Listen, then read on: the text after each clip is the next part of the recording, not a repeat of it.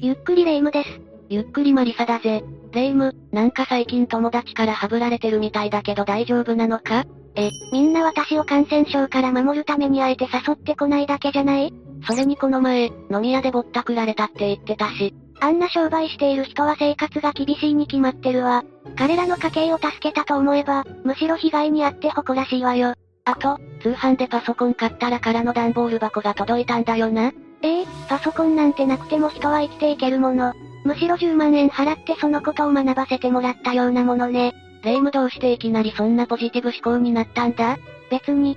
ただ、そうした方が幸せに近づけるかと思っただけ。上を向いて歩けば、涙がこぼれないしね。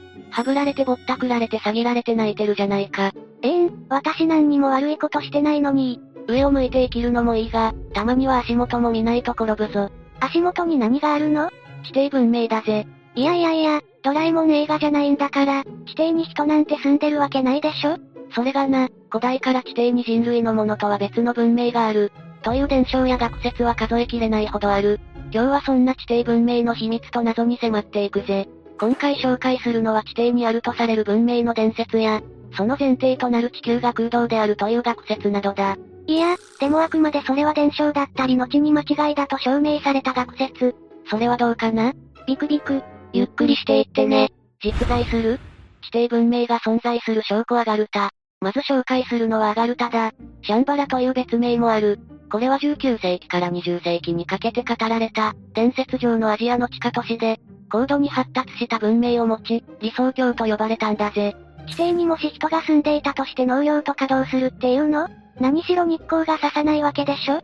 じゃあそのことも含めて、アガルタがどのような場所だったのかを見ていこう。アガルタは地球の中心にある、あるいは地球の中心から行き来できるとされる。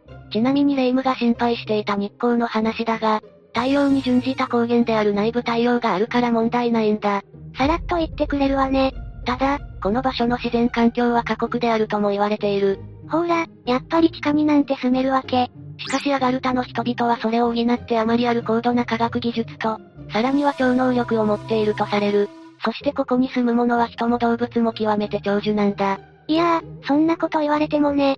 一体誰が言い出したよまいごとだ。って言いたくなるわよ。ヨーロッパに広くこの話を紹介した人はわかっている。19世紀フランスのインド植民地で裁判官をしていたルイ・ジャコリオという人だ。彼はオカルティズムに非常に詳しく神の子という著書の中で、西洋オカルティズムの起源もインドにあると主張していた。それからフランスの思想家であるエルネスト・ルナンは夢という著書の中で、アースガルドについて言及している。これは北欧神話に書かれた地下世界だ。え、なんかインドのアガルタと名前が似てない？その通り。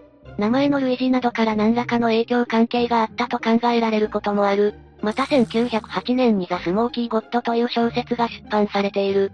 ヘビースモーカーの話かしら？全然違うぜ。これはアメリカの作家エマーソンが書いたもので、ノルウェーの漁師オラフ・ヤンソンとその父が、地底世界にある高度な文明を持った巨人の国に迷い込み帰ってくるという内容だ。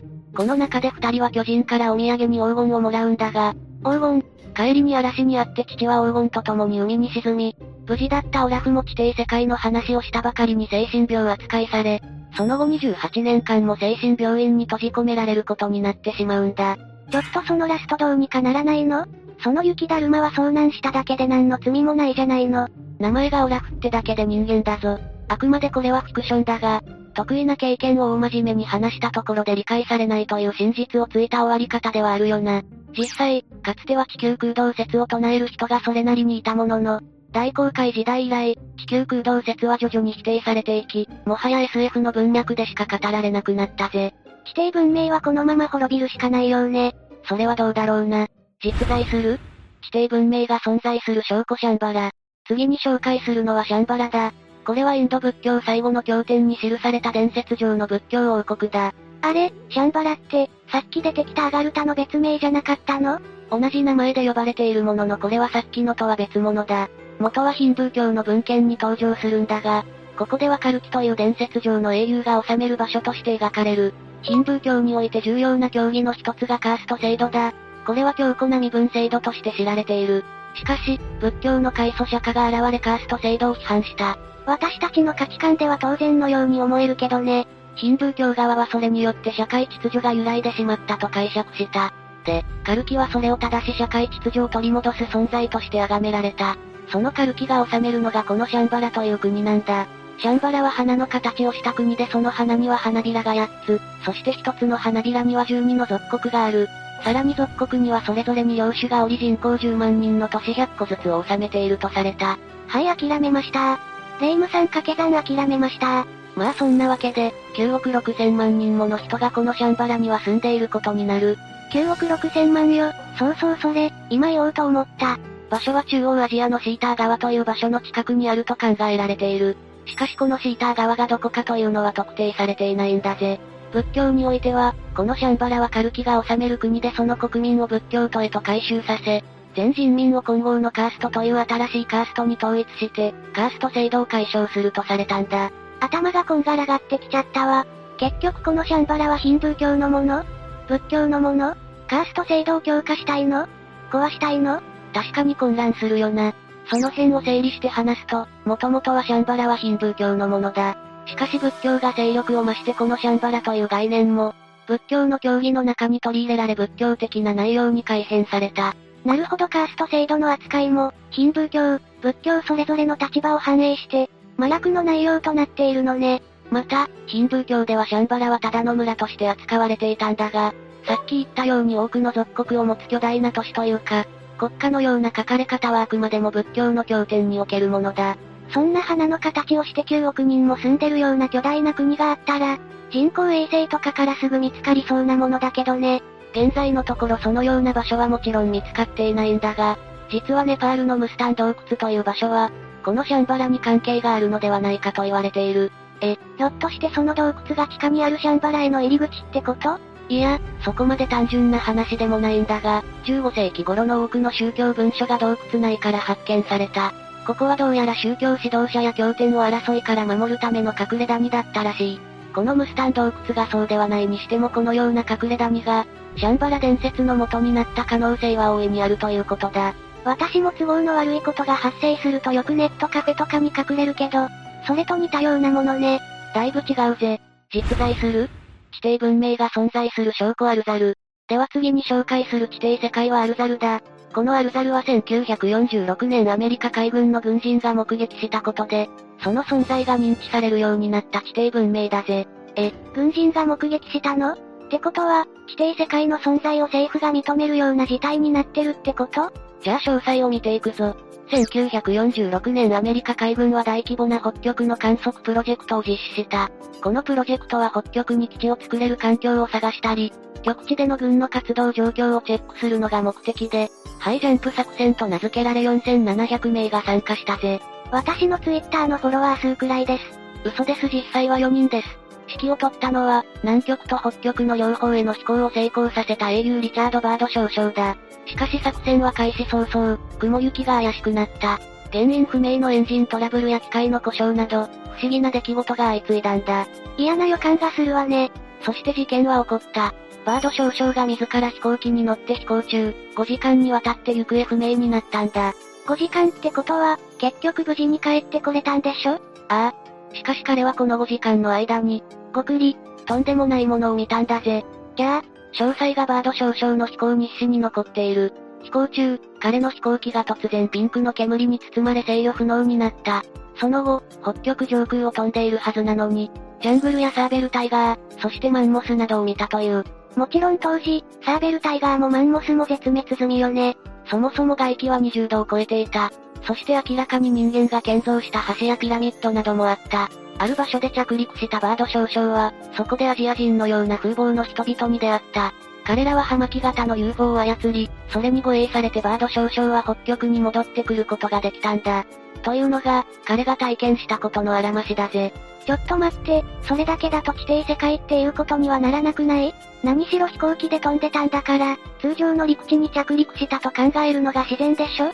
そう、これが実は地底世界だったと考えられるようになるのは、その30年ほど前に書かれたある本の影響だ。ガードナーという人物が1913年に書いた本によれば、北極と南極には地底世界に通じる穴があるとのことだ。そこから結びつけられてバード少々も地底世界に行ったのだと解釈されたようだな。この地底世界はアメリカでアルザルと呼ばれるようになった。これは元は旧約聖書に現れる地名なんだが、アメリカ軍がバード少々の行ったところに名付けたコードネームだぜ。うん、そこまできちんとアメリカ軍が認めたって言われると逆にこの話自体怪しく思えてくるわね。なんか飛行日誌以外にその人が地底に行った証拠とかは残ってないの？一応、写真はある。え、あるの？何枚かは世の中に出回っているが、実はある事件がきっかけで、アメリカ政府はこれらをトップシークレット扱いにしたんだ。ある事件ってこれ以上事件が起こったの？起こったぜ、ロズウェル事件が。じゃあ、これは1947年アメリカのニューメキシコ州ロズウェル付近において、いわゆる UFO が墜落しアメリカ軍がその機体と搭乗員の遺体を回収したとされる事件だ。で、ここからが本題なんだが、実はそれは宇宙人ではなく、なんだ、つまんないの。日本人の遺体であったと考えられた。黄色人種のように見えたし、遺伝子の解析の結果それが日本人に近かったからだ。あれ、じゃあ日本人の乗った飛行機が墜落したのがロズウェル事件の真相ってこと？まあ宇宙人よりもその方が自然よね。いや、太平洋戦争終結から2年を経て日本人が再びアメリカを攻撃してきたと思われたんだ。ええそんなことあったの？ただ、実際には日本の関与がなかったことが証明され、むしろアルザル人なのではないかと考えられるようになった。安心していいんだかいけないんだか微妙なところね。で、これを境にバード少々の撮影した写真もトップシークレットになったというわけだな。補足しておくとバード少々の見たアルザルの人々も黄色人種のように見えたとされ、彼らは日本人の祖先であるという説もあるようだ。やっぱり日本人が絡んでたのね。ではここから科学的な見地から見た地球空洞説を紹介していくぞ。ここまで3種類の地底世界に関するエピソードを紹介してきたが、実は悲しいお知らせがある。え、これらは全て伝説、伝承の類また個人の体験談に過ぎず、科学的に立証されたものではないということだぜ。いや知ってたけども、結局マリサは地底文明説の負けを認めるってことでいい？いや、そういうわけじゃない。地底の文明に関してはともかく地球空洞説については科学的に検証されたこともある。え、そうなの？一つ一つ見ていこう。実在する？地底文明が存在する証拠地球空洞説。最初に紹介するのはエドモンド・ハレーだ。イギリスの天文学者で、地球空洞説を初めて提唱したのは彼だとされている。また、ハレーはハレー彗星の名前の由来となった人物だな。で、ハレーが1692年地球空洞説を唱えたのは、極地での変則的な時期変動を説明するためだったと言われる。彼の提唱した地球のモデルでは地球の中心に熱を発する中心核、そしてその外側に2層の中空の嗅覚があるとされている。真ん中にアーモンドがあってそれをチョコレートが包み、さらにその外側をビスケット生地が包んでいるみたいなものね。まあ例えがレイムの願望であること以外はそんな感じだぜ。そして地球内部は明るく居住可能であるとした。つまり、地底に文明のできる余地もあるってことだ。ちょっと待って。それって結局のところ地底の文明に関してはそんな控えめな示唆しかしてないってこと？そう。残念ながら地底に文明があると明言したわけじゃない。それ以降の人たちは、地球空洞説や地底文明の存在を科学的に立証できたのかしら？じゃあ、ハレー以降、地球空洞説がどうなったのかということを詳しく見ていこう。先に答えを言ってしまうと、ごくり、無理だったようだぜ。ほらね。1770年にはラインハルト・オイラーが地球空洞説を唱えたと言われる。これは地球の内部に光と熱を放つ球体があるというようなものだ。これってさっきの内部太陽ってやつね。そう。1818年にはシムズという元軍人が地球は同心球状の4層構造になっている、という説を唱えた。真ん中がレーズンで、イチゴゼリー、クリーム、その外側にホワイトチョコ。そしてそれを立証するため、北極探検を計画し費用を集めて回ったんだ。彼はスポンサーを集めるにあたってあるものを準備した。なになにプロモーション映像とか？医師の診断書だぜ。シムズは精神病ではありませんという内容だ。ああ、なんかわかる気がするわ。そうでもしないと、本当に精神病扱いされそうな突飛な話だったということよね。残念ながらこれだけのことをしても費用は集まらなかった。しかし1828年ついにチャンスが巡ってくる。ロシア皇帝から北極探検隊の隊長就任を打診されるんだ。彼の説の真偽はともかくとして、とにかく長年の苦労は実を結んだのね。結局シムズはそれに参加することはなかったぜ。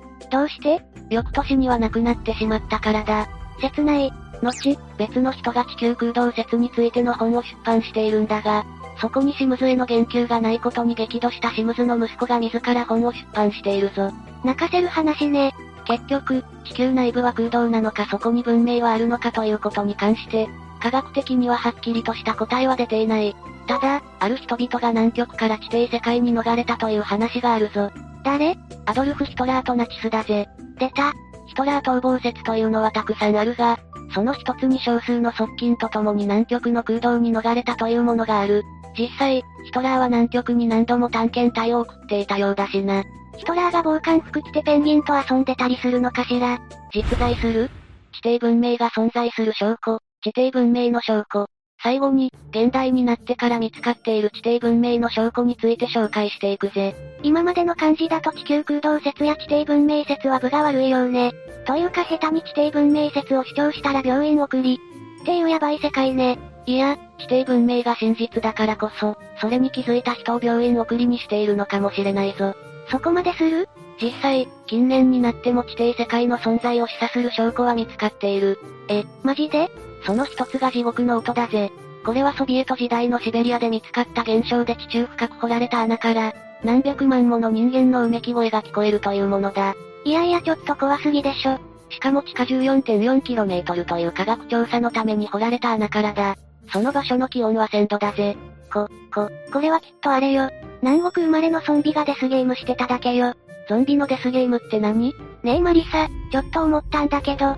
なんだ？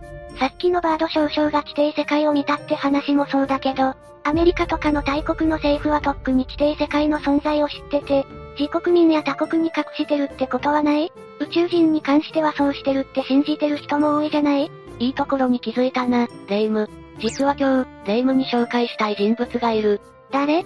イケメンエドワード・スノーデン氏だぜ。いや知らんし。知らんのかい。エドワード・スノーデンは元 NSA 及び CIA の職員で、アメリカ政府が同盟国に対する盗聴行為をしている、などの数々の告発を行い、2012年政府から追われる身となってロシアに亡命している。で、彼は数々の政府の不正を告発する一方でこんな発言をしているんだぜ。地球のマントルには人類より高いレベルの文明を持った地底人が住んでいる。マジで？彼がこのようなことを知っているということは、彼が所属していた NSA もしくは CIA が知っている、ということになる。